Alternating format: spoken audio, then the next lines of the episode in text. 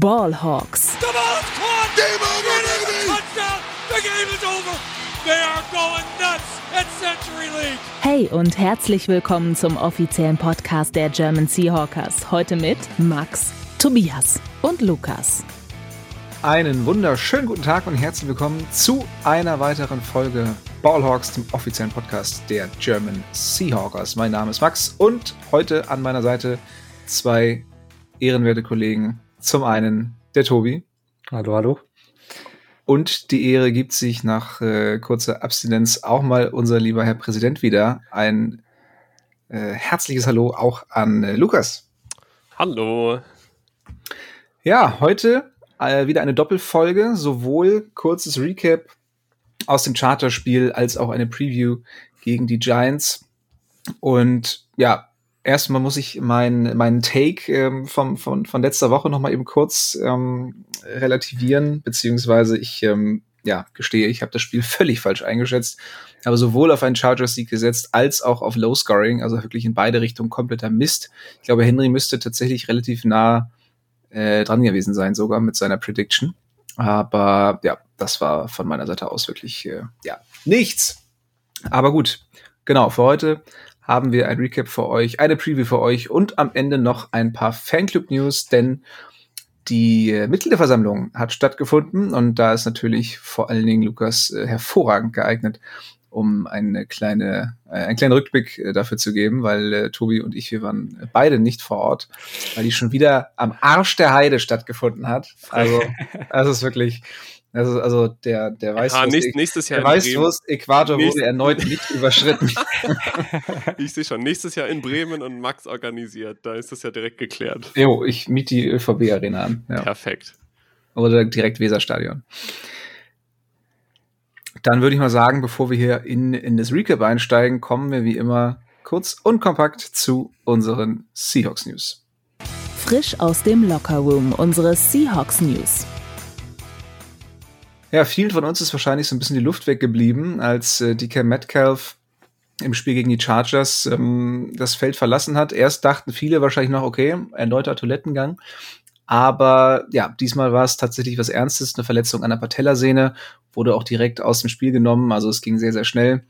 Ähm, war jetzt unter der Woche allerdings schon wieder questionable. Also ähm, man hat wohl zumindest es nicht komplett ausschließen können, dass er ähm, dass er spielt, aber ich denke mal, Stand jetzt ist es eher unwahrscheinlich. Habt ihr da noch ähm, nähere Infos zu?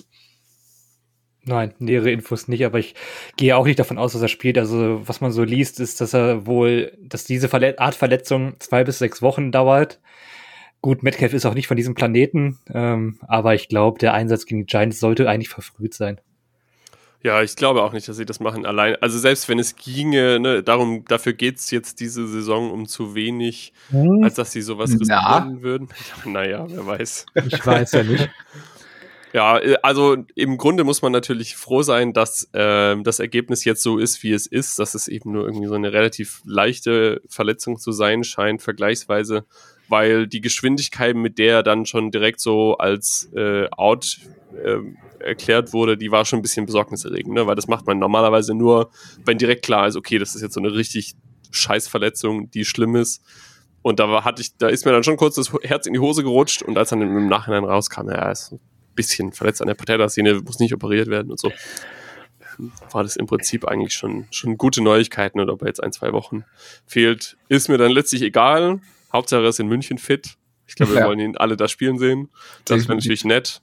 Aber ansonsten gute Besserung und hoffen wir, es geht schnell. Ja, für Ja. München bastel ich dann schon mal so ein Schild, dass er mir das Trikot schenken soll.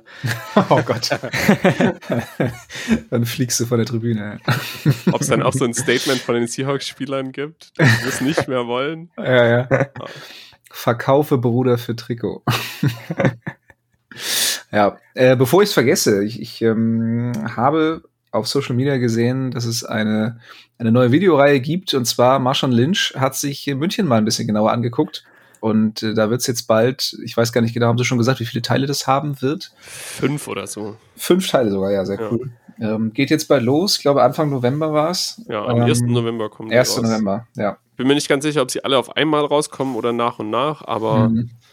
ähm, am Tag, der in einigen coolen Bundesländern in Deutschland Feiertag ist, werden die ersten Folgen rauskommen. ja, also die vernünftigen Bundesländer feiern natürlich die Reformation und die Abkehr vom Katholizismus, aber ich weiß ja, ihr, ihr feiert lieber euer Allerheiligen da unten, ist auch völlig in Ordnung. Ähm, ja, nein, aber das ist bestimmt sehenswert. Die Vorschau war schon mal ganz witzig. Und äh, unter anderem trifft er da irgendwie Claudio Pizarro in der Allianz Arena und äh, macht, eine, macht eine Tour durch die Stadt und so. Also ich glaube, ähm, da werden wir auch alle so ein bisschen unseren Spaß mit haben. Aber ja, sobald es da nähere Informationen gibt, beziehungsweise die Folgen rauskommen, ähm, wird es das sicherlich dann auch bei uns auf den äh, Social Media Kanälen geben. Also ihr verpasst da auf jeden Fall nichts. Und ebenfalls am 1.11. ist auch die Trade Deadline. Ähm, ich habe vorhin bei Twitter gelesen, Adam Schefter hatte so ein paar potenzielle Franchises genannt, die nochmal für Spieler traden könnten. Und die Seahawks waren tatsächlich darunter. Ähm, jetzt beflügelt durch diesen äh, kürzlichen Erfolg, zusammen auch mit den Jets, den Giants und den, den Vikings, also Teams, die ähm, ja alle momentan tabellarisch recht weit oben stehen, ähm, was man vor allen Dingen bei den Giants, Seahawks und Jets nicht unbedingt erwarten musste. Aber ja, wer weiß, vielleicht ähm, evaluiert man jetzt da in den verschiedenen ähm, in den verschiedenen äh, Franchises dann auch die Situation ein bisschen neu und äh, überlegt sich doch nochmal, ob man nicht doch im Win-Now-Modus ist und es auch einfach mal mit den, mit den Chiefs oder Bills aufnehmen kann. Ja. Naja, die Giants haben ja direkt mal einen gegenläufigen Move gemacht und einen ihrer Wide Receiver weggetradet. Das stimmt, ja. An, ja. Anbesagte Chiefs, Kadarius Tony, ähm, vor ein paar, vor ein paar Stunden, ne? Oder vor einer Stunde. So ja, genau, das war jetzt ja. kurz bevor wir aufgenommen haben, kam das raus. Ja, ja die, die ganze Trade-Deadline war natürlich jetzt nochmal interessant, äh, gerade im Kontext dieser äh, DK Metcalf-Verletzung, weil falls das was längerwierigeres gewesen wäre, hätte man sich natürlich schon vorstellen können, dass die Seahawks da eventuell nochmal sich nach Ersatz um, umschauen. Es gab dann direkt so ein paar heiße Kandidaten, die da im, im Spiel waren, irgendwie ein äh, Claypool von den Steelers oder so so ein Name, den ich öfter gelesen habe. Aber also persönlich kann ich mir aktuell nicht vorstellen, dass sich bei den Seahawks noch was tut.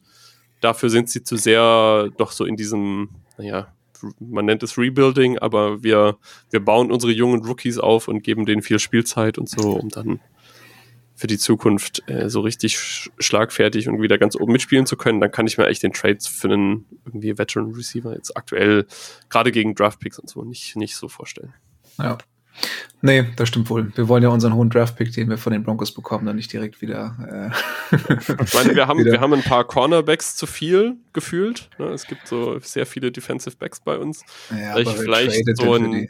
Ja, für Sidney Jones Spieler vielleicht? gegen Spieler, genau. Mhm. Sidney Jones, Artie Burns sind so Kandidaten, die ähm, nicht viel Spielzeit bekommen, teilweise verletzt waren. Das könnte ich mir vorstellen, aber das war es eigentlich auch schon so. Ja. Ja, apropos Cornerback, ähm, Cornerback Trey Brown ist wieder im Training, zusammen auch mit Running Back Travis Homer. Damit ist das drei Wochen Fenster für die Aktivierung ähm, der, ähm, ja, der Reaktivierung von der Injured Reserve Liste geöffnet. Äh, falls sie es in den drei Wochen nicht schaffen sollten, äh, aktiviert zu werden, müssten sie, glaube ich, für den Rest der Saison sogar auf IR, so hatte ich das ähm, verstanden. Also ähm, ja, sollte man sich dann auch äh, sicher sein, dass es jetzt demnächst wieder losgeht. Und gerade bei Trey Brown bin ich total gespannt, hatten wir letzte Folge schon ein bisschen drüber geschnackt, ähm, dass die Kombi äh, Trey Brown und Terry Woolen als, ähm, ja, als Cornerback-Duo, dass, dass wir da echt Bock drauf haben. Und äh, ja, Michael Jackson ist, ist in Ordnung, aber ich äh, bin da doch ein bisschen gespannter auf äh, Trey Brown, der uns, glaube ich, allen letztes Jahr sehr gut gefallen hat. Ja, der wird natürlich ein bisschen brauchen, bis er wieder richtig drin ist, aber ich bin jetzt tatsächlich äh, gespannt, ob Travis Homer es womöglich diese Woche sogar noch in den Kader zurückschafft. Da gab es diese Woche Andeutungen, die so klangen, als könnte das sogar noch reichen.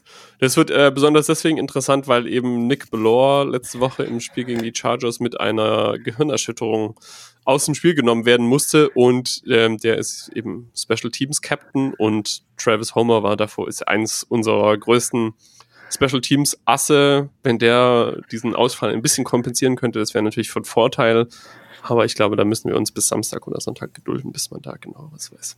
Ja, ich weiß nicht, ob es mich so lange auf dem Sitz äh, hält. Ähm, die Ungewissheit, ob wir Travis Homer im Kader haben oder nicht. Aber ja, das stimmt natürlich. Also Special, Special Teams, sind darf unglaublich nicht, wichtig. Darf man nicht vernachlässigen, ist ja wirklich richtig. Aber gut, in diesem Podcast ist schon das ein oder andere, nicht ganz nette Wort über Travis Homer gefallen, aber lassen wir also, Ausschließlich von dir. Äh, das ist eine äh, Lüge.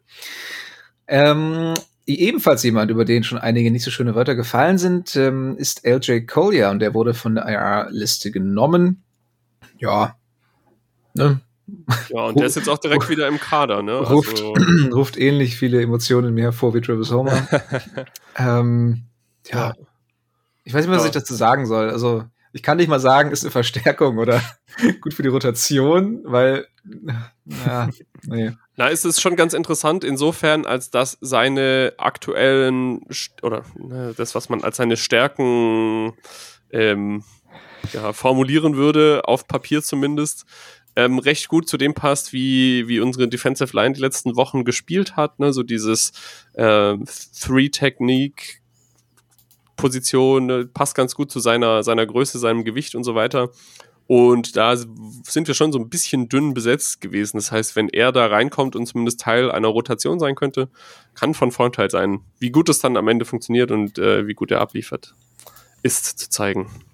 Ja, es ist wirklich löblich, dass du versuchst, da noch was rauszuholen, aber ich glaube, ich glaube, das können wir langsam abschreiben, dass, dass da noch irgendwie mal was kommt, was uns äh, in ja, das äh, merken wir uns mal zur, zur Wieder Wiedervorlage. Ja, das können wir gerne so machen. Wenn er dann in drei Wochen wieder entlassen wird. Ähm, ja, so viel zu den News. Und ich würde sagen, dann schauen wir doch mal eben zurück auf äh, letzte Woche auf das Spiel der Seahawks gegen die LA Chargers. Let's Talk Turkey. Der Rückblick. Und wie immer beginnen wir mit einer grundsätzlichen Einschätzung des Spiels, also einfach mal so ein bisschen frei Schnauze, frei heraus. Ähm, Tobi, wie, wie hat dir das Spiel gefallen? Was ist dir aufgefallen? Ähm, ja, erzähl mal. Ja, ich habe, äh, glaube ich, das letzte Mal hier mein Bestes zu dem Spiel gegen die Broncos gegeben. Das ist auch schon ein bisschen her und äh, das Spiel hat sogar noch ein bisschen mehr Spaß gemacht als die Spiele der letzten Woche. Also ich glaube, äh, die Seahawks-Saison bisher ist äh, also für mich als Fan einer mit der besten, die wir bisher hatten, auch weil die Erwartungen vielleicht so niedrig waren. Ja. Ähm, die Offense äh, funktioniert irgendwie gefühlt immer besser, beziehungsweise sagen wir so, ähm, Gino spielt auf einem ziemlich hohen Niveau und äh, hatte jetzt aber auch so ein paar Wackler drin, aber es ist halt nicht so, dass das irgendwie den, den Erfolg der Offense schmälert. Und äh, ja, und die Defense findet irgendwie auch so langsam ihren Rhythmus. Also das fängt langsam an, sogar ein richtig kompletteres Team zu werden und das macht mir äh, schon fast Angst vor, vor, vor, der Rest der Saison. Also äh, man kriegt da die einzelnen Stücke irgendwie ganz gut kombiniert aktuell und äh, ja, es macht unglaublich Spaß einfach zu schauen und ähm, ja, es war auch Sonntag wieder ein, ein starkes Spiel des Seahawks, äh, kann man nicht anders sagen, ohne jetzt hier zu viel rumzuhomern, weil dafür haben wir auch Henry beispielsweise. Aber äh, das es äh, ja, ich habe schon viel Freude an den Spielen aktuell. Ja, ja die Seahawks spielen so gut, dass man sich bald sich schon wieder aufregen muss, wenn sie dann immer wieder verlieren. Mhm. Äh, was am Anfang der Saison, also ich glaube, wenn die Seahawks jetzt gegen die Falcons verlieren würden, dann wäre ich richtig sauer. Als ja. in dem Moment, in dem sie verloren haben, war es mir voll egal, weil ich dachte, sehr gut, äh, dann ist ja, ist ja völlig irrelevant. Aber jetzt sind wir hier voll auf Playoff-Kurs, führen die Division an und ähm, da wäre ja, alleine, schon ärgerlich. Alleine das, dass man sagt, nach ein paar Wochen stehen die Seahawks äh, zumindest mal temporär auf Platz 1 äh, in der Division. Also ich ja. bitte dich. Ja. Wenn mir das jemand vor der Saison erzählt hätte, weiß nicht, ob ich das äh, geglaubt hätte. Ja, ich weiß, dass ich es nicht geglaubt hätte. Also. Ja, wahrscheinlich nicht. Und überhaupt, also es gibt ja so viele Stories aus dieser Saison, die, wenn man die irgendwie meinem, meinem Ich von vor zwei Monaten erzählt hätte, hätte ich ja wahrscheinlich laut gelacht. Ja. Ja, aber im Großen und Ganzen war das ganze Spiel schon mit Abstand, denke ich, das beeindruckendste bisher. Ne? Also sie haben jetzt äh, vier Spiele gewonnen. Oder? Ja, das stimmt schon. Ja, mhm. vier Spiele gewonnen. Ja. Ähm, und ähm, gerade jetzt letzt, die Woche davor gegen die Cardinals hatte man das erste Mal das Gefühl, okay, jetzt spielt nicht, nicht nur unsere Offense gut, sondern die Defense kommt auch irgendwie zu sich und ist nicht völlig chancenlos. Und aber da musste man halt, hatte man immer das Gefühl, ja, okay, die Cardinals, ja, die waren jetzt diese Saison auch eher schlecht. Wie viel ist dieser Sieg jetzt wirklich wert? Aber diese Woche konnte man trotz so ein paar kleiner Einschränkungen, ja, Justin Herbert nicht richtig fit, ja, Keen Allen auch nicht so richtig fit, war das trotzdem ein Team, das jetzt, glaube ich, davor drei Spiele hintereinander gewonnen hatte. Ja, die waren jetzt kein Nobody und die haben wir ziemlich auseinandergenommen, ja. Also die haben äh, in der Garbage Time ihren letzten Touchdown gemacht, aber davor stand es irgendwie 37 zu 14. Das war war schon äh, beeindruckende Leistung. Und das sind halt, was ich eigentlich am beeindruckendsten finde, ist, dass eben wirklich, wie Tobi schon so ein bisschen angedeutet hat, ganz viele verschiedene Teile der Mannschaft da, da dazu beitragen. Ja, das stimmt. Also sehr komplett mittlerweile. Ähm, das Duell, das die Chargers gewonnen haben, war allerdings das Trikot-Duell, muss man sagen. Also das, diese, diese ultra dunkelblauen äh, Jerseys komplett mit, ähm, ja, mit diesen, mit diesen leichten gelben Akzenten, finde ich, äh, schönste Trikots der Liga. Ähm, und Seahawks in weiß-grau, etwas gewöhnungsbedürftig, finde ich. Aber ähm, ja, das nur nebenbei. Von euch kam gar nichts jetzt, ne? Ihr wart richtig still. Ihr habt gar nicht, gar keine Lust darüber zu reden, äh, höre ich, hör ich daraus. Ist halt kein Modecontest, ne? Deswegen. Nee, nee, aber es war trotzdem schön dann auch, äh, wie, wie war das? Look, äh, look good, play good? Ich, ich weiß es nicht mehr genau. Ja, ich äh, stand vor ein paar Monaten im Fanshop von SoFi Stadium und war kurz davor, mir so ein Chargers-Trikot zu kaufen. Hab's dann mhm. nicht gemacht, weil irgendwie 160 Dollar für ein Trikot, das man weiß auch nicht, wann dann anziehen würde, ja. war es mir dann nicht wert, aber gefallen tun sie mir schon auch gut. Ja, vor allen Dingen da im Kontrast zu den Rams-Trikots natürlich noch mal ein bisschen hübscher. Die sind ultra hässlich. das sind wirklich die hässlichsten, oder ja, gut, mit die hässlichsten der Liga. Aber ja, wir können ja noch mal ein bisschen, bisschen genauer auf die einzelnen Spieler und, und Positionsgruppen eingehen, ähm, besonders was, was die positiven Aspekte angeht. Kenneth Walker, der NFL Ground Player of the Week geworden. Ich weiß gar nicht von wem der, ist das von Pepsi oder von, von welchem FedEx. Sponsor? Von FedEx. Okay. Ich hatte extra den Sponsor nicht mit in die Vorbereitung geschrieben. Ja, ganz hier toll. nicht, ja. So. Ja, ja. Pepsi war, glaube ich, Rookie of the Week, ne? Pepsi, Pepsi Rookie of the Week, irgendwie sowas gibt's, gibt's glaube ich, auch. Pepsi Halftime Show gab's früher mal, aber das ist jetzt. Äh, die gibt's immer noch, glaube ich, oder? Nee, das nee. ist jetzt die, die Apple, Apple Music Halftime Show. Also. Aber es gibt auch ganz viele andere tolle Streaming-Anbieter und auch Getränke. Nee, hör auf, du Es regt mich so auf, wenn irgendwelche Podcasts immer meinen, sie müssten das sagen. Nein, müsst ihr nicht so. Was soll das? Also ihr könnt eure Pakete auch mit UPS, DHL. ja, genau. Das ist wirklich. Ah, Gott, oh Gott. Nein, ähm, aber ja, Kenneth Walker ist ähm, einfach, ja, der wird, der wird uns noch sehr viel Spaß machen diese Saison, aber ich glaube auch die nächsten Jahre, wenn er, wenn er fit bleibt. Und ähm, ja, was soll man da sagen? Ich glaube, auf der Position sind wir jetzt erstmal sehr sorgenbefreit. Und wir, wir drei waren, glaube ich, alle keine großen Fans ähm, des, des Picks an sich, aber wir haben uns alle auf die Spieler gefreut und jetzt tritt es halt ein und ähm, der dreht richtig durch. Also, ja. Ja. Der ist ja, also ich würde da vielleicht noch mal ganz kurz ein paar Worte über diese Pick-Geschichte verlieren, ähm, weil ich da jetzt auch noch mal so rückblickend drüber nachgedacht habe.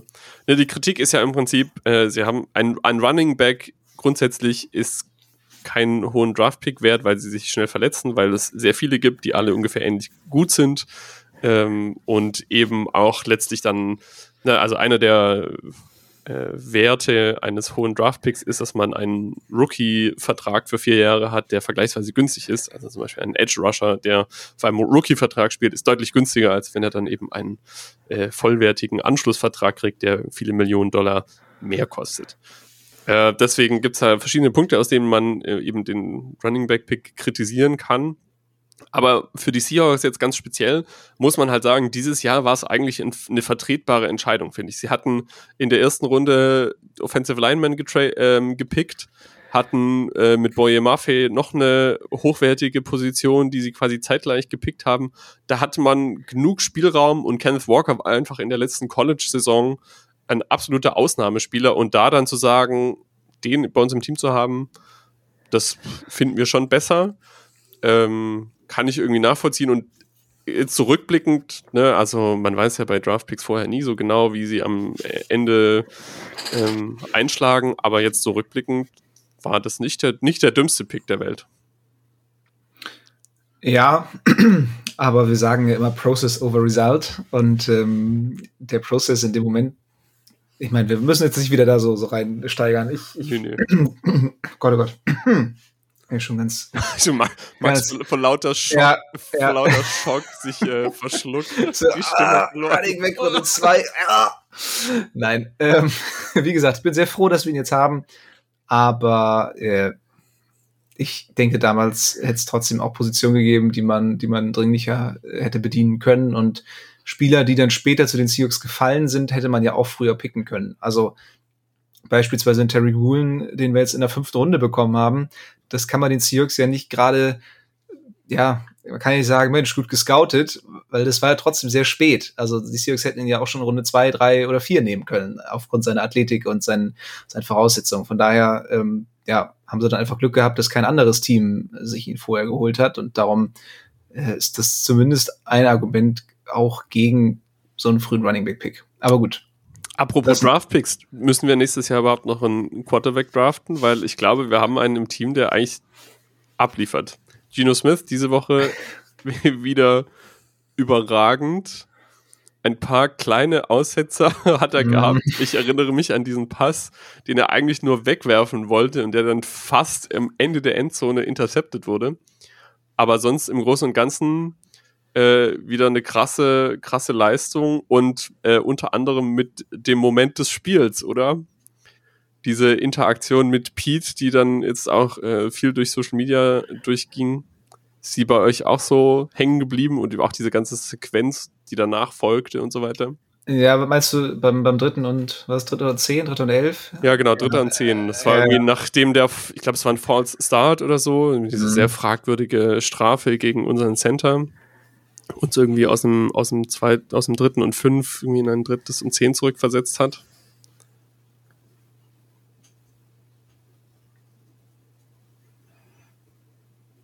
Stille. Okay, ich, ich, dachte, du redest erzähl, weiter. ich, sorry, ich erzähle, ich erzähle weiter. ähm, na, Dritter und Zehn und ähm, alle regen sich wahnsinnig auf über diese Strafe. Die Gemüter, Gemüter erhitzen sich und Gino läuft an die Seitenlinie, schimpft mit dem Referee und äh, Pete Carroll, ne, man sieht das dann schön in der Fernsehaufnahme, ruft Gino zu, Gino, let it go, ja, lass los, ist egal. Und macht eben diese viel zitierte Geste, ne, wo er sich so, so von, von Brust über, über den Bauch streicht, was im Prinzip so ja, zu verdeutlichen, äh, verdeutlichen soll, ne, so innere Ruhe, Fass, Fassung bewahren und. Shake it off. Ja, genau, shake it off. Ähm, und Gino geht halt zurück aufs Feld und wirft halt eine 11-Yard-Bombe auf Tyler Lockett und äh, hat danach direkt erstmal noch ein paar nette Worte für die Sideline der Chargers übrig. Und das, das war halt wirklich, ne, also diese Sequenz zwischen, zwischen Pete und Gino sagt irgendwie viel aus und dann aber auch, wie sie halt dann in diesem sehr kritischen Moment des Spiels, wenn sie jetzt nicht dieses Third Down nicht verwandelt hätten, kriegen die Chargers den Ball und das Spiel wäre eventuell wieder knapp geworden. Und aber nein, sie machen einfach weiter, marschieren weiter das Feld runter. Ich glaube, am Ende kommt nur irgendwie ein Field Goal dabei raus, aber es nimmt halt trotzdem sehr viel Zeit von der Uhr und sorgt dafür, dass irgendwie die bei den Chargers auch nicht jetzt wieder groß Hoffnung aufkeimt oder irgend sowas. Ja. Ja, ich ähm, genieße das auf jeden Fall sehr, wie, wie die Seahawks und, und wie Gino gerade spielt, aber ich, ich, ich bin immer noch skeptisch. Also Gino Smith war jetzt über so viele Jahre lang einfach so der Inbegriff von ähm, einfach nicht gut. Also es gab immer auch schlechtere Quarterbacks, keine Frage, aber es braucht für mich irgendwie noch mal ein paar mehr Spiele oder auch ja die Möglichkeit für ähm, für die gegnerischen, gegnerischen Teams mehr Tape zu sammeln, sich darauf einzustellen, sich was zu überlegen, um mich wirklich davon zu überzeugen, dass Gino jetzt eine zumindest eine mittelfristige Lösung für die Seahawks sein kann und sollte. Und gerade gegen bessere Defenses, wie zum Beispiel die der 49ers, die ja nochmal auf uns zukommt, bin ich halt sehr gespannt, ähm, ja, wie dann in dem Fall das Rückspiel aussieht, weil das war im ersten Spiel gegen die Niners ziemlich, ziemlich hässlich. Und gerade für solche Situationen bin ich nochmal gespannt, was, was die Seahawks da sich für Antworten überlegen können. Und ähm, ja, also restlos überzeugt bin ich noch nicht.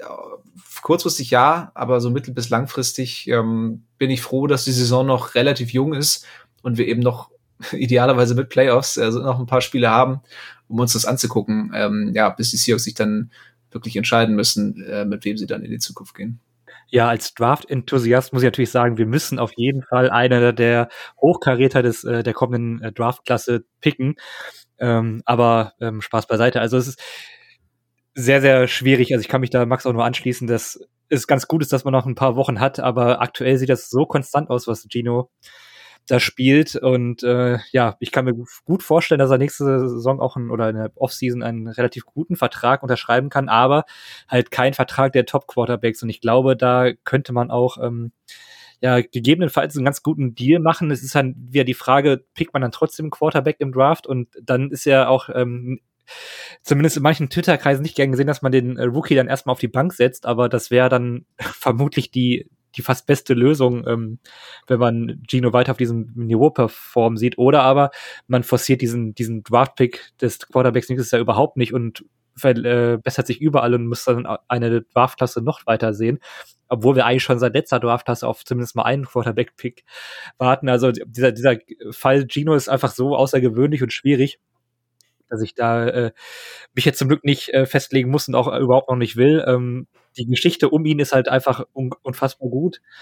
Und äh, ja, wenn, wenn er wirklich das äh, Niveau über die Saison jetzt so weiterhält, nicht noch irgendwann abfällt, weil wir haben jetzt ja auch erst sieben Spiele gespielt und wir kennen ja auch von gewissen anderen Quarterbacks, die schon gute Halbrunden gespielt haben und dann äh, unerklärlicherweise eingebrochen sind, ähm, dass solche Leistungen dann auch ganz schnell rapide fallen können, wobei mir das einfach bei ihm auch, so wie er die Offense leitet, so wie er äh, wirklich auch da äh, ja die komplette Kontrolle über diese Offense. Es gab auch eine Szene diese Woche, wo er ähm, auch Marquise Goodwin äh, an der Line quasi noch ein Audible gegeben hat und das war am Ende der, der Touchdown auf der Go-Route für ihn. Ähm, der scheint da so den Durchblick und äh, so sicher zu sein, dass ich mir halt äh, vorstellen kann, dass er das konservieren kann. Und äh, ja, dann können wir uns gerne ab, ab, ja, hoffen wir mal ab Februar dann vielleicht, ne? Erst mit der, der Nachfolgefrage nochmal eingehend beschäftigen. Ja. Ja, absolut. Ähm, ich glaube, wenn die Frage ist im Februar aufkommt, dann ist die Frage eigentlich auch schon. Dann ist sie wahrscheinlich geklärt, ja. ja, das stimmt. Ja, oder, oder, er wirft eine Interception an der Ein-Yard-Linie und dann äh, machen wir das Ding nochmal ganz neu ja, auf. Wer, wer, würde denn sowas tun? Dann wird er vom Hof gejagt. Ja, ja dann braucht man einen Rookie. Ja. Gut, aber so viel zu Gino. Ich glaube, da kann man auch ganze Folgen noch mitfüllen. Ähm, ich denke, wir können einfach die Situation gerade genießen und ähm, uns freuen, dass es, dass es einfach wieder so viel Spaß macht, die Seahawks-Spiele zu sehen und gerade im Moment Seahawks-Fan zu sein mit allem, was so, was so passiert. Von daher, ähm, ja, können wir eigentlich überschwänglich weitermachen und äh, schauen uns mal die Offensive Line an. Also, das ist wirklich besser als alles, was ich mir hätte erträumen können. Ähm, Charles Cross und Abram Lucas auf, auf den Tackle-Positionen spielen so dermaßen gut. Also, es, nicht nur für Rookies, sondern, sondern wirklich insgesamt. Also, das ist für mich, ich meine, gut, ich, ich gucke jetzt nicht jedes Team so intensiv wie die Seahawks, aber das ist für mich eines der konstanteren oder ja, konstantesten klingt immer so ein bisschen krass, aber es ist auf jeden Fall äh, irgendwie Top, Top 15 Tackle-Duo, würde ich mal sagen. Ähm, das macht richtig Bock und auch teilweise, wenn man sich so ein bisschen Expertenvideos anschaut oder von Leuten, die wirklich viel Tape gucken, die das dann so ein bisschen aufbereiten auf Twitter oder auf YouTube, ähm, die dann analysieren, ne, wie die beiden spielen und Charles Cross zum Beispiel auch in den Duellen gegen Khalil Mack, wie souverän der schon wirkt und, und wie gut er da die Power von, von Mack gegen ihn selbst nutzt und, und mit, mit ein paar Handgriffen da ihn, ihn ins Leere laufen lässt und einmal dann nochmal auf ihn draufhüpft dann am Ende. Also ganz, ganz stark. Auf der anderen Seite eben auch Abram Lucas, was man ein bisschen noch einstellen muss, sind die Flaggen ähm, in der ganzen O-Line. Das, das darf gerne noch ein bisschen weniger werden, aber so rein leistungstechnisch ist es wirklich ähm, ja ganz, ganz groß und ähm, auch da können wir uns definitiv auf die nächsten Jahre freuen. Ja, es gab so einen ganz klitzekleinen äh, Wermutstropfen jetzt äh, die letzte Woche, dass eben auch Phil Haynes äh, mit einer Concussion aus dem Spiel genommen wurde. Und da Gabe Jackson auch verletzt ist oder war, muss man mal schauen, wie es diese Woche dann aussieht, ähm, als quasi dritter äh, Right Guard dann ähm, Jake Curran zum Einsatz kam, der eigentlich einer unserer Backup-Tackle ist, glaube ich. Ich glaube, dessen Stärke ist jetzt nicht unbedingt die Guard-Position. Und der hatte dann schon so auch ein paar, naja, durchwachsene Snaps. Ähm, da kann man wirklich nur hoffen, dass einer unserer, unserer regulären Guards diese Woche wieder fit wird. Aber wie gesagt, Verletzungen passieren und wenn dann jetzt das dritte Backup oder so dann nicht komplett perfekt spielt, das ist dann irgendwie auch erwartbar. Ja. Ja, Tobi, noch was zur O-Line oder wollen wir noch kurz ähm, Marquise Godwin ansprechen? Der Olympionik. Ja, ja, ja also wir können gerne zum, zum Receiver gehen. Ähm, ich glaube, zu O-Line ist alles gesagt. Ja, Goodwin ähm, hat die, den Ausfall von äh, Metcalf zumindest in dem Spiel gegen die Chargers jetzt äh, sehr gut kompensiert und äh, es ist einfach unglaublich, also diesen, diesen Speed, den kannst du nicht trainieren, das, äh, ja, der wird wahrscheinlich auch, wenn er nicht der, der beste und kompletteste Receiver ist in der NFL, äh, mit seinem Speed da schon die Abwehrreihen ähm, nerven und ich glaube, das könnte er auch machen, ähm, wenn, äh, wenn Metcalf und Lockett auf dem Feld stehen und äh, er dann äh, das Field stretcht. Äh, weil ich weiß nicht, ob wir direkt schon weitergehen wollen, weil ja, ja. der andere Negativpunkt ist, ist ja eigentlich eher die Esquitch, der ja, also weiterhin eine sehr, sehr unglückliche Rolle äh, auf der Receiver-Position macht. Ähm, der hat der ehemalige Zweitrunden-Pick, hat beim also das war auch irgendwie ein seltsamer Playcall, wo er dann als ähm, im Backfield als Running Back aufgestellt war, kriegt den ähm, Toss zugeworfen, lässt den fallen, aber es, das passt halt irgendwie alles so ins Bild. Das sind halt so, so Sachen. Ähm, der hat auch, ich glaube, einen Drop gehabt, wo er dann äh, ich glaube, oder nee, das war der, ich glaube, das war der beim Toss, wo er einfach nicht auf den Ball guckt. Er hat einfach äh, schon geschaut, wo kann ich jetzt langlaufen, mhm. ähm, lässt den Ball dann einfach dämlich fallen. Das sind halt so Unkonzentriertheiten. Äh, letztes Jahr ist es noch krass aufgefallen, dass er so oft auch nicht wusste auf dem Feld, was er jetzt gerade in dem Spielzug machen muss, wo er sich dann immer noch immer irgendwo nochmal besprochen hat und äh, das sowas dann auch den, den Rhythmus der Offense einfach stört. Ähm, dazu kam irgendwie so eine kleine Nicklichkeit, die war jetzt nicht, nicht schlimm. Es war jetzt nicht äh, Mike Evans gegen äh, Marshawn Lattimore, aber er hat sich da auch mit dem Defensive Back so ein bisschen angelegt und da rumgeschubst und das kann halt auch mal schnell eine Strafe sein und ja, also es ist ein, ein komisches Gesamtbild, was die Esquitch da irgendwie aktuell abgibt. Ähm, jetzt ganz begraben möchte ich ihn noch nicht. Äh, ich ich bleibe immer noch äh, ein bisschen hoffnungsvoll, aber ich glaube, die ganz große NFL-Karriere wird uns bei dem leider nicht mehr irgendwie ähm, ja, erreichen, so wie bei Gino aktuell. Ah, da würde ich, da ich glatt ein bisschen widersprechen wollen. Ich meine, also der Fumble ist natürlich äh, blöd gelaufen, aber gut, das passiert halt nun mal. Ne? Das ist jetzt auch kein, nicht, nicht seine Paraderolle und ein D macht noch keinen Debo. äh, ähm, aber tatsächlich gab es schon auch andersrum ein paar Szenen äh, in dem Spiel, wo er schon ziemliche Highlights hatte, die jetzt nicht so offensichtlich waren, aber ähm, gerade zum Beispiel bei Kenneth Walkers ähm, Touchdown-Run am Ende und auch zum Beispiel ähm, bei, Tyler, bei einer Reception von Tyler Lockett hat er hat ähm, Eskridge ge geblockt wie ein Irrer. Also ich kann mich nicht erinnern, dass ich schon mal einen Wide Receiver gesehen habe, der so viel Energie und Enthusiasmus in seine Blocks geworfen hat das sorgt zumindest mal dafür, dass ich das Gefühl habe, dass die Eskridge so grundsätzlich verstanden hat, auf was es ankommt, um eben auch irgendwie eine Rolle in diesem Team zu haben und zumindest so der, der Einsatzwille und die Motivation bei ihm vorhanden ist. Der Rest kommt dann hoffentlich mit vielleicht wachsendem Selbstvertrauen, wenn es dann mal wieder besser läuft und ja, weit, weiterer Einsatzzeit. Da muss man jetzt halt einfach sagen, er hat einfach nicht sehr viel gespielt. Da kann man jetzt vielleicht schon auch sagen, na gut, das ist halt irgendwie alles noch ein bisschen holprig. Ähm, wie gesagt, will da jetzt auch keine Lobeshymne anstimmen und der Fumble war definitiv schlecht. Aber es gab dann doch so äh, kleine Punkte, die mir wenigstens ein bisschen, ähm, bisschen Hoffnung geben. Ja. Ja, ist immer schön, wenn der Einsatz stimmt, aber ja, so als Receiver aus der zweiten Runde, gerade jetzt, wenn Metcalf wirklich mal so ein, zwei Spiele fehlen sollte, erwartet man einfach, dass, dass man, ja, dass er absteppt und jetzt ähm, ist dann eher, eher Goodwin, der, der die Rolle da einnimmt. Wäre natürlich schöner, ich meine, gut, ne, im Endeffekt ist schön, egal ja. welches Spiel das wird, aber ist natürlich. Man, da kannst du halt auch andersrum sagen, ja, Tyler Lockett hat jetzt diese Saison zwei ähm, Punts gefummelt, ja. Also das ist ja, das sollte er sowieso nicht mehr machen. Ja, genau. Also, also ja, das ist dann vielleicht eher so eine Coaching-Star-Frage, aber ne, so dumme Sachen, die passieren halt selbst den besten Receivern manchmal. Ja. Ähm, wie gesagt, das muss man jetzt sehen, wie sich das entwickelt und ist definitiv kein gutes Zeichen, aber muss man jetzt auch nicht überbewerten, finde ich. Ja. Gut, dann kommen wir zur Defense.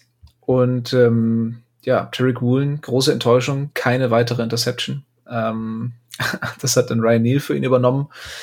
Aber ansonsten würde man, kann man glaube ich sagen, die Trendkurve geht nach oben, oder, Tobi?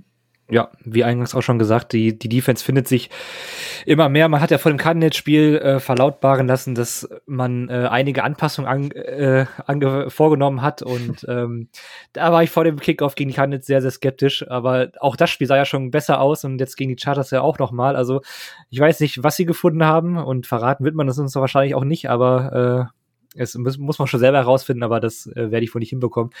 Aber es ist äh, schon eine veränderte Defense. Ähm, fangen wir mal an mit, äh, mit dem Pass Rush, der ja auch äh, über Teil der Saison bisher äh, relativ abgemeldet war, aber in Wosu ähm, war so der einzige Lichtblick und der ist halt, ähm, jetzt bin ich gerade etwas verwirrt, elf Pressures?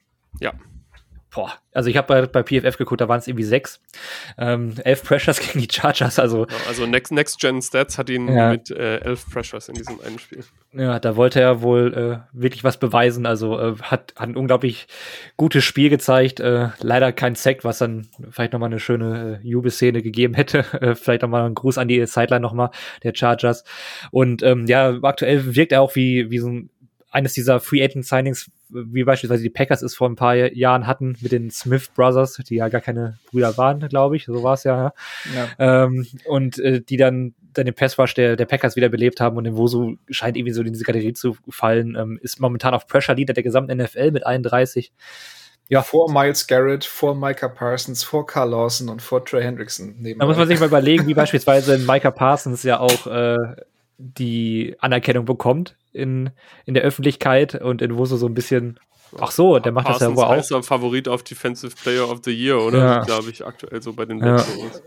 Also, also wer, wer unser Saisonvorbereitungsheft gelesen hat und, und sich mal meinen Artikel etwas genauer angeschaut hat, der konnte das natürlich ahnen, dass wir hier einen Breakout-Player vor uns haben. Dem ist nichts hinzuzufügen. Denke auch.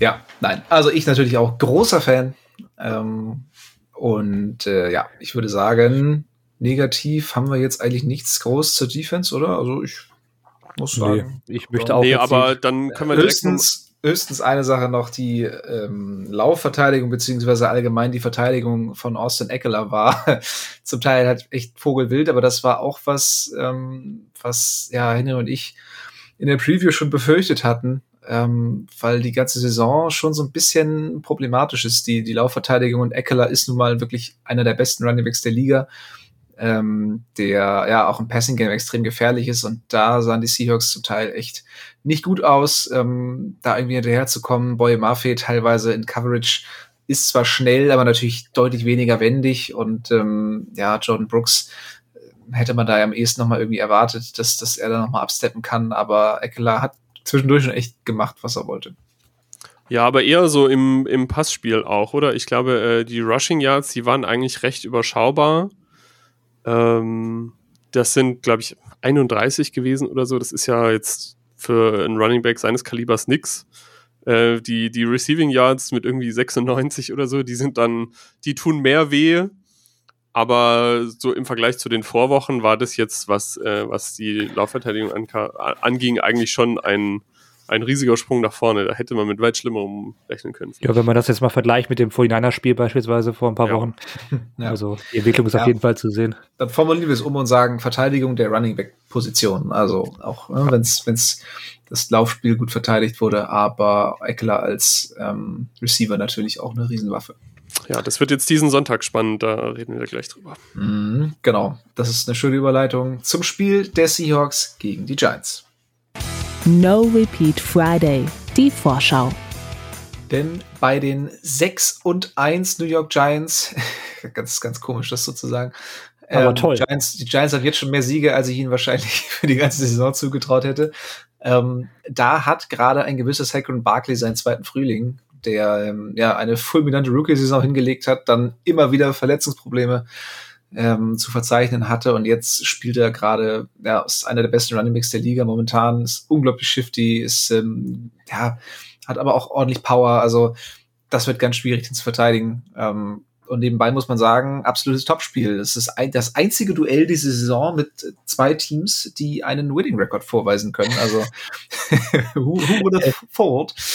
ähm, das ist ja Crazy. Darum auch endlich wieder Free TV an alle ohne Game Pass. Ähm, die Seahawks gegen die Giants. 21 Uhr 25. Ja. Oder 21 Uhr 5. Ich weiß es gar nicht genau. 21 Uhr 25. 25. Durch die Zeitumstellung. Genau. Es ist wunderbar.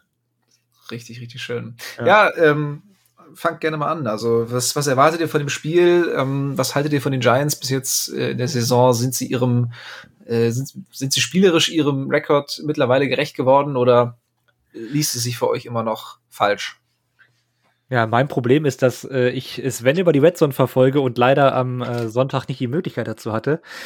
Ähm, ich bin mal gespannt, wie gut diese, also ich freue mich total auf das Spiel, weil die Giants immer so ein Team sind, was ja auch vor allem die letzten Jahre sehr unterm Radar geflogen ist, weil äh, sportlich jetzt nicht allzu relevant und äh, ja, ich bin äh, Brian, großer Brian Dabble-Fan, also auch wie er sich, also die Szenen, die man so von ihm so sieht, wie er jubelt und äh, bringt eine gute Energie rein, ähm, ge gefällt mir sehr gut, hat dazu auch für mich äh, den, den Look eines American Football Coaches, wie er sein muss.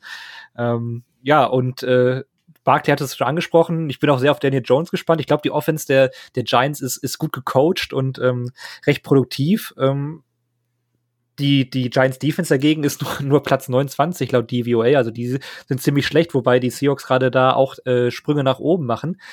Ich hätte vor zwei Wochen wahrscheinlich auf einen, auf einen krassen Shootout getippt. Ich weiß nicht, ob so viele Punkte fallen werden, auch weil die Seahawks äh, Defense da hoffe ich gute Mittel hat gegen Stephon Barkley. Also, aber für mich ist es ein, ähm, also die Tendenz geht für mich schon ganz klar zu den Seahawks aktuell. Äh, das hätte ich jetzt ähm, ja auch erstmal nicht gedacht, aber ich glaube, dass man äh, die 6 und 1 Giants durchaus zu Hause schlagen kann. Ja, das Spannende an den Giants ist eben, dass sie jetzt zwar viele von ihren Spielen gewonnen haben, aber eigentlich, glaube ich, alle davon nur sehr knapp. Ja, also alle davon waren One-Scoring-Games, wenn ich das äh, richtig gelesen habe.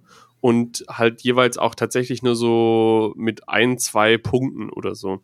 Das heißt, das sind halt, ich glaube, die Seahawks hatten vor ein, zwei Jahren mal so eine Phase, wo sie solche Spiele auch äh, gewonnen haben, wo sie dann irgendwie am Anfang der Saison ein paar Spiele umgeschlagen waren. Das sind halt so Spiele, die, ne, da ist man eine Zeit lang auf der richtigen Seite der, der statistischen Unschärfe und des Zufalls, ähm, die dann dafür sorgen, dass man ein paar Spiele knapp gewinnt. Aber das kann halt auch ganz schnell zu Ende gehen und auf einmal verliert man halt so Spiele knapp mit einem Field Goal hier oder da. Ähm, deswegen ist, wird es schon auch eine interessante so Situations- und Positionsbestimmung für beide Teams werden, denke ich. Weil sie, ne, wie du gesagt hast, beide so ein bisschen mit einer nach oben zeigenden Trendkurve sind.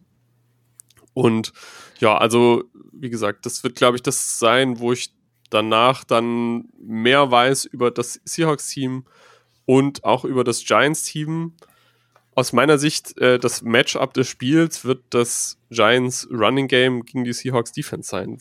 Mit der durchaus etwas wackeligen Run Defense, wie wir vorhin schon drüber gesprochen haben. Ja, zumal Saquon Barkley ja nicht alleine ist, was, was Rushing angeht, sondern auch Daniel Jones einer der Rushing Quarterbacks diese Saison ist. Ich meine, das konnte er schon immer ganz gut. Also man, man traut es ihm vielleicht irgendwie körperlich nicht so richtig zu, aber der, wenn er erstmal losrennt, dann ähm, kommen da auch nicht alle hinterher. Und die Giants nutzten das diese Saison tatsächlich auch ein bisschen taktischer ein. Ich glaube, Jones jetzt auch schon mit mehreren Rushing Touchdowns, ich glaube drei schon.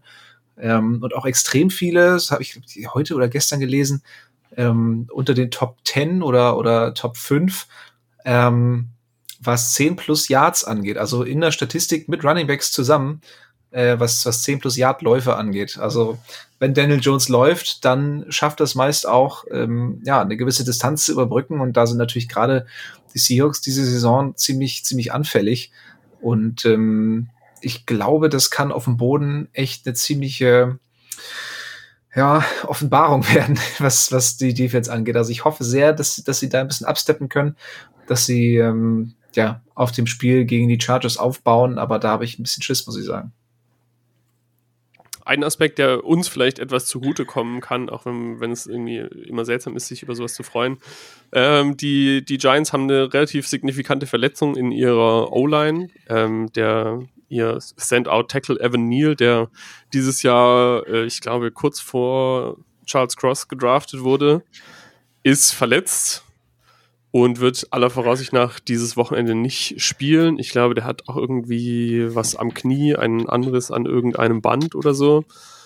Äh, das wird halt spannend, wie, inwiefern sie das kompensieren können und ob sie trotz dieser Verletzung ihr, ihr Laufspiel aufrechterhalten werden. Ja. ja aber du hattest gerade so ein bisschen äh, überlegt, ob er jetzt Tackle oder Guard ist. Ich glaube, er spielt diese Saison tatsächlich eher auf Guard, das, was mich auch so ein bisschen gewundert hat, weil ich ihn ja auch vor dem Draft äh, intensiver geschaut hatte. Ähm, ich weiß nicht, ob man ihn da irgendwie versucht, die Saison erstmal über Guard an die NFL ranzuführen, dann danach auf Tackle schiebt. Also ähm, das nur mal so kurz nebenbei. Auf jeden Fall diese Saison eine ziemliche Gardeleistung von Emily. Immerhin das. ja. Aber wir haben schon wieder alles gegeben hier heute. Also. Absolut. Ja, sag du auch mal was hier. Was, hast, du, hast du Angst vor Barkley? Vor Daniel Jones zu Fuß? Vor Barkley mehr als vor Daniel Jones, aber ähm, ich finde es generell eigentlich ganz äh, ja, also wieder so ein, so ein Fingerzeig für gutes Coaching, dass Daniel Jones überhaupt noch mal irgendeine produktive Rolle in der NFL aktuell hat. Also äh, ob er jetzt die, auch bei ihnen der, der Quarterback der Zukunft ist wahrscheinlich noch unwahrscheinlicher als äh, Gino bei uns, aber äh, ja, ähm, immerhin ist er in irgendeiner Form produktiv und ist so ein bisschen Josh Allen auf Wish bestellt. Äh, ja. Und bringt, bringt der Giants Offense mindestens ein bisschen Mehrwert. Ja. Nee, ich, ich gönn's ihm auf jeden Fall. Ich finde, er sieht immer so ein bisschen traurig aus. Ähm, darum gönne ich ihm jeden Rushing Touchdown und jeden. Der wurde auch viel zerrissen schon, ne? Also. Ja, ja. Apropos äh, zerrissen, also was, was Wilson sich da momentan, also Russell Wilson sich da momentan alles anhören muss, ist auch wirklich, ja. also bis zu einem gewissen Punkt fand ich es auch echt witzig. So langsam muss man, glaube ich, echt aufpassen, dass man, dass man jetzt irgendwie nicht so ins krasse Mobbing äh, abgleitet, weil egal wie viel Kohle du verdienst, ähm, so gewisse Kommentare tun halt jedem weh und ja, hilft dich aber auch wirklich nicht. Also nee, aber so die Lieber, lieber so Russell, muss es wirklich sein, dass du im Flugzeug irgendwie äh, Dehnübungen und was weiß ich machst, ja, während gut, deine das, Teamkollegen das, versuchen zu schlafen. Das, also er ist halt einfach ein kompetitiver Typ und ja. ähm, wenn er wenn er irgendwie leichte Blessuren hat oder irgendwie einen Krampf oder was auch immer, dann turnt er da halt vier Stunden ein bisschen rum. Vielleicht Klar sollte Ihnen mal jemand über die heilende Wirk Wirkung von von Ausruhen und Schonung ja. aufklären, aber vielleicht kommt das noch. Ja, ja vielleicht sollte er eher beim, beim Umgang mit den Medien äh, ein bisschen zurückhaltender sein, was dann sowas angeht. Ähm, dass er, dass er dann einfach sagt, so, nee, ich, ich habe mich einfach ausgeruht. So, er kann ja rumtanzen, wie er will, aber ähm, da kommt Zurückhaltung dann vielleicht ein bisschen besser an. Ja, ja, also er nimmt halt aktuell auch alles mit, ne? Also ja, ich ja. finde, ich finde die Reaktionen auf, auf solche Stories dann auch mal sehr übertrieben, aber er, er, er tritt auch in jedes Fettnäpfchen aktuell. Ja. also Anlauf rein. Also diese, diese Vorstellung, dass, dass man da in so einem Flieger sitzt und dann äh, irgendwie da, ähm, was hat er gemacht da, äh, High Knees und so weiter, da, es, es ist halt einfach seltsam, ne? Ja, irgend, irgendwer hat ihn auch ähm, in, so ein Flugzeug reingefotoshoppt, wie er da steht. Ja. Den, That's right. That's right. Vor allem im, im, äh, im Gear dann auch, ne? Komplett, im, kompletter ja, ja, Kontur. Ja, das wäre natürlich right. in Pads und mit Helm im Flugzeug. Ja. Das wär, ja. Aber kurzer Nachtrag zu Evan Neal noch, ich habe absoluten Scheiß erzählt, der spielt Tackle. Nur oh, peinlich. Okay, puh, ja, habe ich mich ja nicht, habe ich mich ja nicht völlig getauscht. Nee, ich ja. hatte da irgendwas aufgeschnappt, äh, man sollte vielleicht nochmal doppelt checken. Ja. Russell Wilson übrigens dieses Wochenende in London mhm. zu einer ganz ungewöhnlichen Uhrzeit. Ich glaube 14:30 Uhr geht das ja. durch dieses Zeitumstellungschaos schon los. Frühester Kickoff ever. Na, das war aber letztes Jahr auch schon, glaube ich. Ja, das ist ja, ich bin ja gespannt, wie das wird, wenn die EU tatsächlich die Zeitumstellung abschaffen sollte. Dann können wir uns, glaube ich, auf, äh, auf späte Spiele einstellen, oder? Wird es dann alles eine Stunde später als normalerweise? Das ist ja, glaube ich, noch nicht fast, klar, ne? Na, das kommt ein bisschen drauf an. Die USA wollen, glaube ich, die Sommerzeit auch abschaffen. Naja, okay. Kommt es dann drauf an, ne, ob die dann die Sommerzeit behalten oder die Winter, Winterzeit, die Normalzeit. Ja. Ähm, könnte besser oder schlimmer werden, das muss man mal schauen, wie sich Also ich muss sagen, 23.25 Uhr fühle ich, fühl ich nicht so. ja, vor allem dann 3.20 Uhr für Primetime oder ja, so. Das finde ich sogar besser, weil dann kann man eine Stunde mehr kann man früh aufstehen. Kann man früh aufstehen. Ja, ja, wirklich. Also wenn ja. ich Nachtspiele gucke, dann schlafe ich vor. Also ich so lange wach bleiben kriege ich nicht hin. Also ich, ich habe dann irgendwie, gehe um 10 ins Bett und habe dann meine vier Stunden, da hätte ich dann sogar fünf Stunden Schlaf. Also da hätte ich kein großes Problem mit. Ja, aber, aber der normale Kickoff für 23.25 Uhr, ja, das wäre Katastrophe. Ja, zumal die Seahawks ja auch wirklich häufig diesen, mhm. diesen Spot haben als, als West Coast-Team. Ja. Dann muss ich mir ein anderes Team suchen. ja, echt. Und? Warum bist du Giants-Fan geworden? Ja, ja, Die, die liegen halt einfach gut. Gut. Dann würde ich sagen, kommen wir mal zu den Tipps. Ähm, Lukas, magst du beginnen? Uff. Ja, schwierig. Ich kann, es ist wirklich sehr schwer einzuschätzen. Wir haben vorhin ganz kurz so angedeutet, ah, es fühlte sich eigentlich an wie ein Shootout vielleicht. Und jetzt sind aber beide Defenses ganz gut und vor allem auch die Seahawks. Ähm, 24, 23 Seahawks. Tobi? Äh, 34, 23 Seahawks. Dann äh, bleibe ich meiner Rolle als Pessimist treu und ich sage, ähm, Daniel Jones ist einfach zu viel für diese Defense. und die Giants gewinnen mit 26 zu 24. Aber es wird trotzdem ein schönes Spiel. Und, ähm, und dann wären die Giants 7 und 1. Richtig. Völlig genau so, wie wir das natürlich Verkehrte alle Welt. vorhergesehen haben. Ja, aber ich würde sagen, das äh, reicht soweit zur Preview. Und jetzt haben wir noch ein kleines Schmankerl für euch, denn jetzt kommen noch ein paar Fanclub-News. Von 12s für 12s, unsere Fanclub-News. Wie bereits angekündigt, fand kürzlich unsere Mitgliederversammlung statt und ähm, an der Stelle würde ich dann einfach mal an den alten und auch neuen Präsidenten abgeben. Lukas bestätigt in seinem Amt. Äh, erzähl mal ein bisschen, wie war's und ähm, was hast du dir vorgenommen für deine neue Amtszeit? Ja, das ist natürlich die wichtigste News, dass ähm, im schönen Karlsruhe vor, boah, ich glaube, so um die 70 Mitgliedern vor Ort ähm, ich erfreulicherweise wiedergewählt wurde für zwei weitere Jahre in diesem Amt. Ähm, ich habe das in Karlsruhe schon gesagt. Ich mache im Prinzip so weiter wie bisher. das glaube ich, es läuft ganz, ganz okay. Du, das hat ähm, bei Merkel auch lange geklappt. Also. Ja, genau. Ja. ja. Ich weiß nicht, ob ich das Ganze 16 Jahre lang durchziehe, aber ähm, mal zwei Jahre, zwei weitere Jahre sind geplant. Und ähm, ist jetzt natürlich mit der Vorbereitung auf München und so weiter alles ganz, ganz gut, dass es da jetzt Konstanz gibt. Ähm, und das ist auch das Stichwort gewesen, weil es gab neben mir ja auch noch zwei andere Wahlen. Und zwar haben wir unseren Finanzbeauftragten, ja, den Meister der Münze neu gewählt. Da ist auch ähm, Manuel Lange im Amt bestätigt worden und unser Beisitzer, der Olli Rai, ist auch wieder gewählt worden. Das heißt, ich darf mit dem gleichen Team mal mindestens noch ein Jahr bis zur nächsten Mitgliederversammlung im nächsten Jahr so weitermachen und ich äh, freue mich darauf. Bravo. Bravo. Äh, magst, du, magst du innerlich noch ein bisschen, bisschen was erzählen, ähm, was ihr so besprochen habt und ähm, wie alles so ablief für alle, die, die nicht dabei sein konnten? Ja, die Mitgliederversammlung ist natürlich ähm, einerseits so ein bisschen trockene Vereinsmeierei. Ja, wir präsentieren die aktuellen Mitgliederentwicklungen, die Finanzzahlen und so weiter und so weiter. Das ist natürlich notwendig und stellenweise tatsächlich auch doch durchaus interessant. Ähm, blicken halt vor allem zurück, was in den vergangenen Jahr, im vergangenen Jahr so passiert ist. Ähm, da wird es hoffentlich demnächst auch nochmal einen ähm, Beitrag bei uns auf der Webseite geben ja, aber ähm, ansonsten neben, neben dem offiziellen ist das Ganze natürlich eben eins der größten Events ähm, in unserem Kalenderjahr, wo ein, die größte Zahl Mitglieder, wenn jetzt nicht gerade zufällig ein Spiel in Deutschland stattfindet, ähm, an einem Ort zusammenkommt und man eben die Gelegenheit hat, viele, viele Fanclub-Mitglieder einfach mal persönlich zu, zu treffen, ähm, irgendwie ein Bier oder eine Cola zusammen zu trinken und ähm, ja, sich, sich auszutauschen. Und das hat auch dieses Jahr wieder, wieder sehr schön geklappt. Ja, sehr cool. Das klingt auf jeden Fall gut. Und ähm, ja, ich. Ach, äh, nächstes Jahr, ich, ne, ich rechne fest mit euch. ich wollte gerade sagen, ich hoffe, hoffe wieder, dass es ähm, etwas, etwas weiter nördlich. Muss ja nicht Bremen sein, so. Ne? so NRW wird ja schon reichen.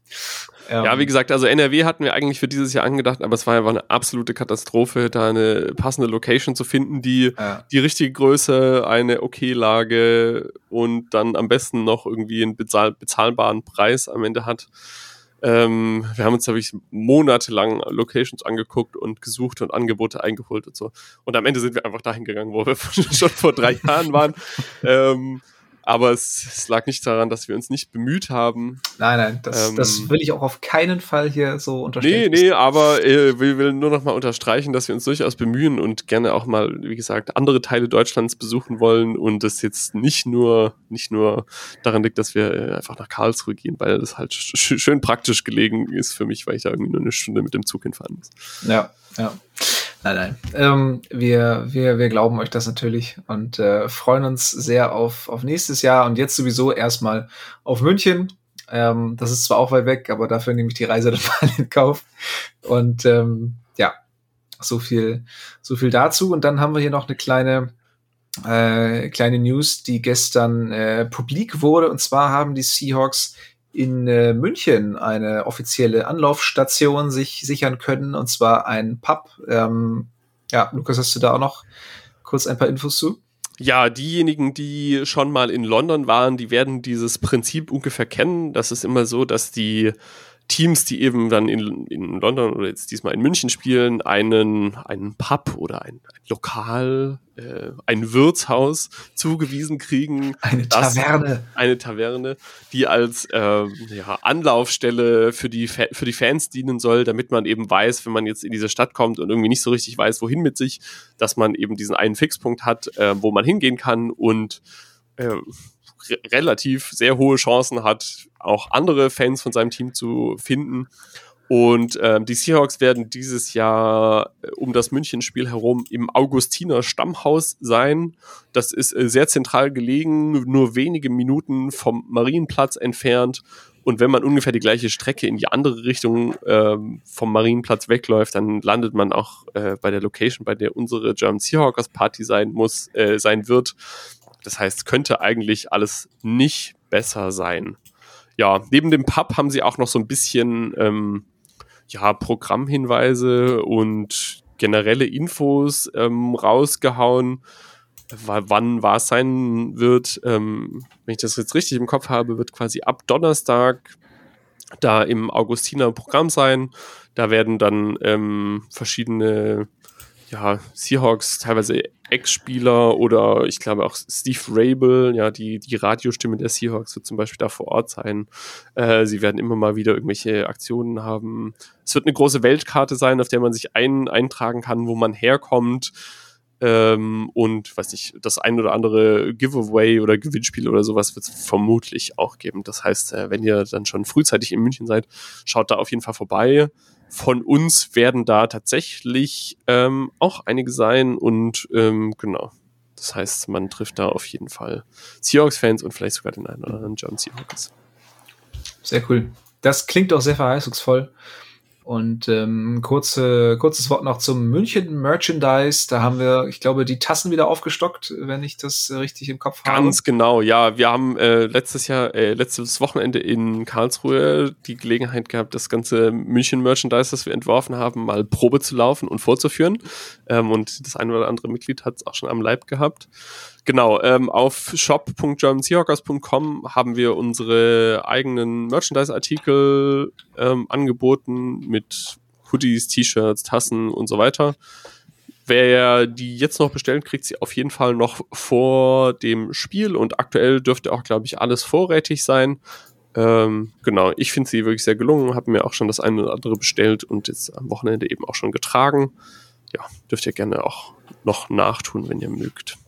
Ja, sehr schick geworden und äh, selbst von der Konkurrenz äh, von äh, von einem Mitglied der, der Rams Germany haben wir die, die, das Feedback bekommen. Es sieht besser aus als das originale NFL-Merch. Also. Ja, das geht mir tatsächlich auch so. Also ich bin jetzt von dem offiziellen Merch größtenteils ent recht enttäuscht. Es gibt ein, zwei Sachen, die mir ganz gut gefallen, aber. War das das, das T-Shirt mit, mit Frakturschrift? ja, gut, das, das gibt's ja zum Glück nicht mehr. Ja, ähm, oh Gott. Ja, das, puh, das war wirklich, das war wirklich abenteuerlich. Das war wirklich jeder, dem ich das gezeigt habe, das war direkt so ein Nasenrümpfen und und so. Äh, äh, ah ja. Hm, okay. Kann das ist etwas, was man machen kann, muss man aber vielleicht jetzt nicht unbedingt. Ja, das ist dann zum Glück recht schnell wieder aus dem Verkauf genommen worden, weil dann irgendwie doch auch, glaube ich, den meisten Leuten klar war, dass. Äh, du immer noch besser als die nix. Flagge falsch rum aufs, aufs Trikot zu drucken. Also haben sich ja. die Buccaneers auch mit Ruhm bekleckert. Ja, die war ja auch noch seitlich, was ich jetzt zumindest mal ein bisschen seltsam finde, aber es ist zumindest nicht komplett falsch, wie jetzt bei den einfach auf dem Kopf. Ja. Naja. Gut, dann Soweit dazu, oder? Habt ihr noch was? Brennt euch noch was auf der Seele? Ja, nee, vielleicht nochmal einen ganz kurzen Hinweis für die Mitglieder. Ähm, wir haben vor kurzem einen E-Mail-Newsletter rausgeschickt mit Ak Aktivitäten, die wir so in München planen. Äh, für Freitagabend ist das Bierdiplom geplant, wo wir einfach durch äh, die verschiedenen Brauereien in München äh, ziehen und ähm, alle lokalen Biere probieren wollen. Die German Seahawkers O-Woche. naja, äh, man muss ja sich auch mit den lokalen Geflogenheiten irgendwie vertraut machen. Absolut. Genau, und ähm, für Samstagmittag gibt es auch noch einige wenige Plätze bei unserer Stadtführung, aber wie gesagt, alle Mitglieder äh, sollten dazu vor ja schon etwas über einer Woche, glaube ich, eine E-Mail erhalten. Haben. Wie viel, wie viel Uhr ist es denn? Samstag, Samstagmittag? Äh, ich glaube um zwölf. Ah, okay. Da sitze ich leider noch im Zug. Ja, es ist, ähm, ah, ja. ja. Man muss dann natürlich gucken, dass man alle Events irgendwie unterkriegt und nicht zu viel Konkurrenz gleichzeitig hat, zum Beispiel. Ja, ja, das stimmt. Hauptsache abends bei Party sind alle dabei. Und genau. äh, ja. dann sehen wir euch hoffentlich auch. Gut, nur aber wollen wir es abrappen für heute. Ähm, vielen, vielen Dank fürs Zuhören. Ich hoffe, wir können uns alle auf ein schönes Spiel gegen die Giants freuen und dann verabschieden wir uns jetzt wie immer mit einem gemeinsamen Go Hawks. Go Hawks. Go Hawks. Touchdown Seahawks! Weitere Infos zu den German Seahawkers gibt's natürlich auch auf unserer Website unter germanseahawkers.com.